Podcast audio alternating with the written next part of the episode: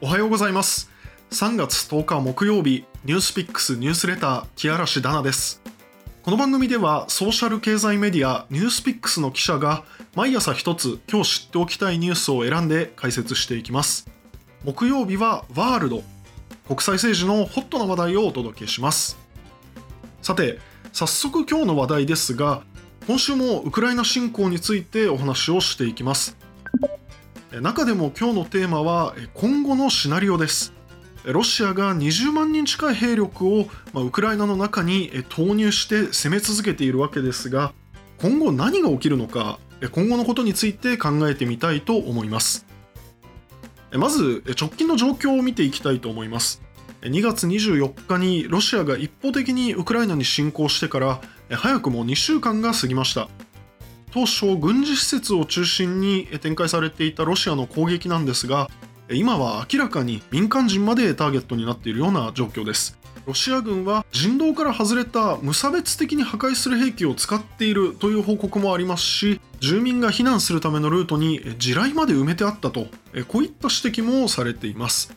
これまでの民間人の死者は8日に確認されただけで406人に上っています。ウクライナ国内から国外へ避難した人の数も170万人に上っています。実際にはこれよりもはるかに多いんじゃないかというような指摘も出ているほどです。さて今日の本題に入っていきます。この混迷のウクライナ情勢なんですが今後どうなっていくのか大きく3つのシナリオを想定してみたいと思います。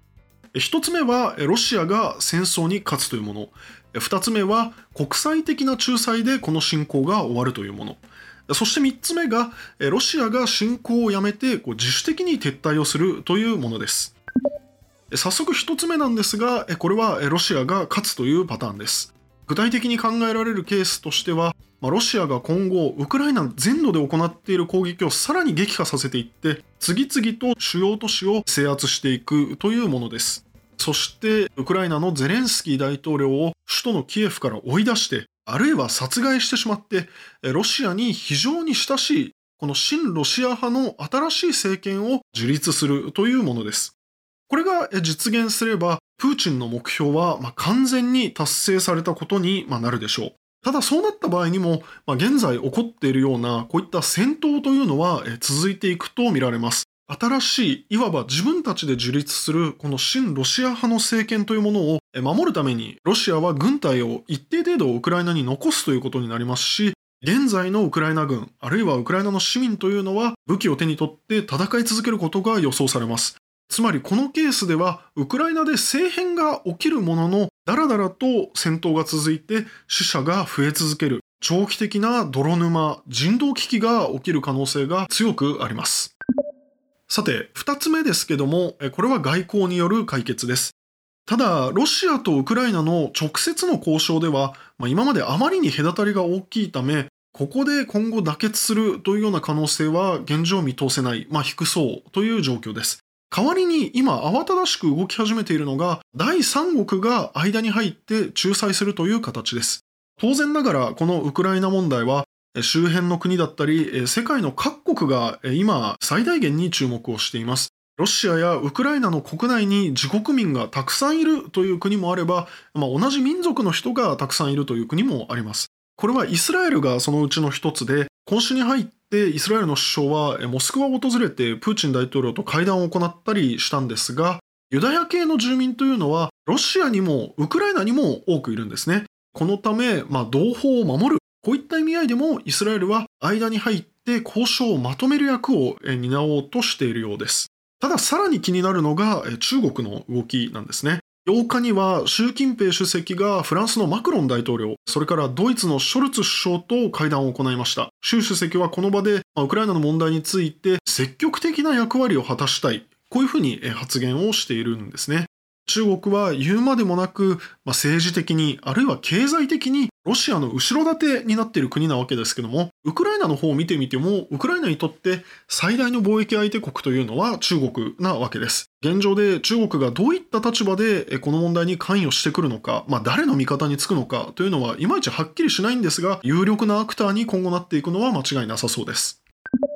そして3つ目、これはロシアが自主的に軍隊を撤退させるというものです。ただ、これまでにもお伝えしている通り、戦力ではロシアが圧倒的にウクライナを上回っていますし、プーチン大統領はたびたびこの軍事作戦について絶対に妥協しないんだと、目的を達成するまでやめないんだというふうに発言をしてきています。ですので、ここでいきなり撤退という判断を下した場合に、これはウクライナへの侵攻は政治的に失敗だったと認めることにもなります。ですので、これはなかなか期待できないかもしれません。では、どういった状況があり得るかと言いますと、これはまあ一言で言うと、プーチン大統領が失脚するという状況です。ロシアではもうすでに経済制裁が始まっていますし、西側の主要企業は続々と撤退あるいはサービスの縮小を発表しています。例えばマクドナルドやスターバックス、ネットフリックス、それからアップル、こういった企業がまあ続々とサービスを停止あるいは縮小させるということを発表していますので、多くの消費財であったり、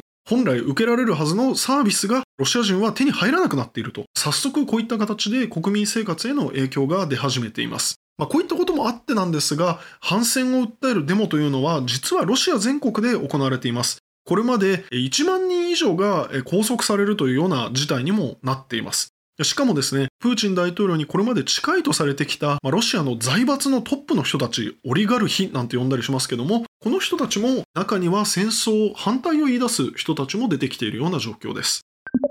侵攻が長期化して、まあ、どんどんこの反戦ムードというのが広がっていけば、プーチンの政権基盤も揺らぐかもしれません。ただですね、現状を見てみますと、ロシアの治安部隊であったり、あるいはプーチン大統領の権力というのは、まあ、非常に絶大ですので、こちらも現状では可能性が高いシナリオとは言えないかもしれません。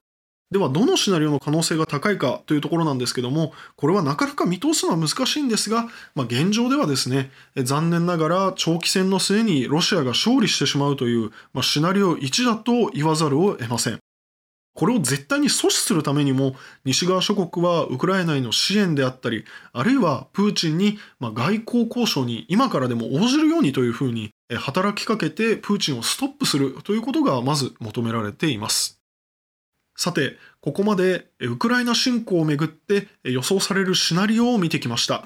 ニュースピックスではこのウクライナ侵攻の問題を特集で引き続きお伝えしています。またトピックスという機能の中で世界のニュースをめっちゃ基礎から学ぶ部屋というページがありますがここでもウクライナ問題をこのポッドキャストと連動する形でさらに深掘りしています。以上ニュースピックスニュースレター木嵐ダナでした。